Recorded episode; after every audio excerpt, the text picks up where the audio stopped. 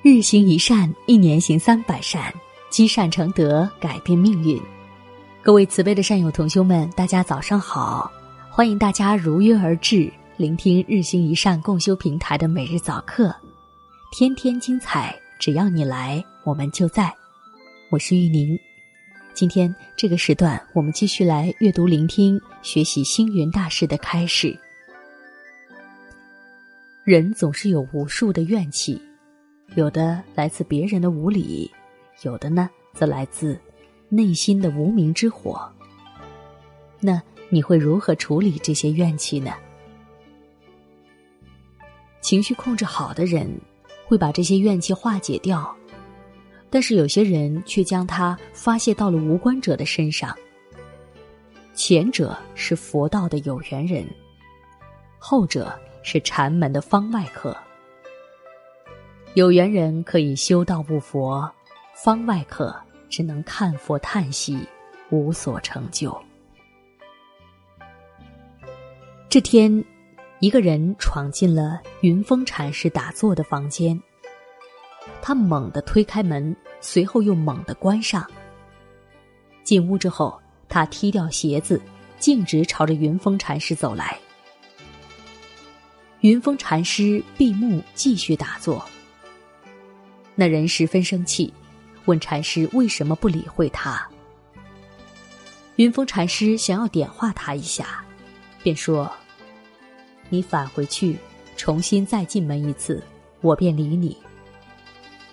当然，你得先去请求门和鞋子原谅你刚刚的行为才可以。”什么？那人大声吼道：“你疯了吧！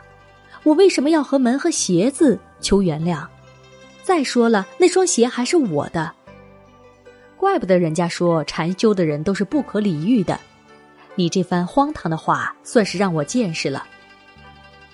云峰禅师喝道：“那扇门没有妨碍着你，你为什么要那么粗鲁的去对他？你的鞋子更是和你没有仇，也没有对你发怒，你为什么又要对他发火？既然对他发火。”请求他的原谅又有什么不行？你出去，如若不求得他们的谅解，你也就不要再进来了。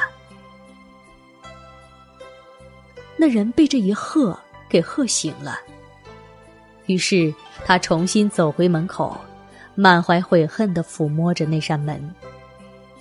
当他走到自己的鞋子面前时，还没有鞠躬道歉，泪水。已经爬满了脸庞。人能控制自己的情绪，其实是一种修行。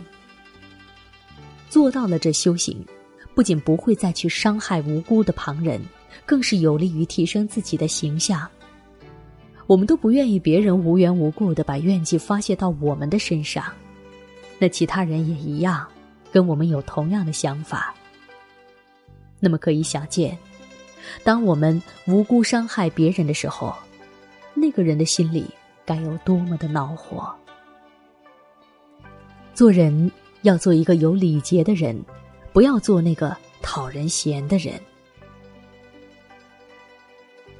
我们今天的早课暂时告一段落，明天早课时间继续阅读、聆听、学习星云大师的开始。我是玉宁，我们明早不见不散。记得践行日行一善，还请在本文底部留言区跟众多的网友同修们交流学习心得哟。明早再见。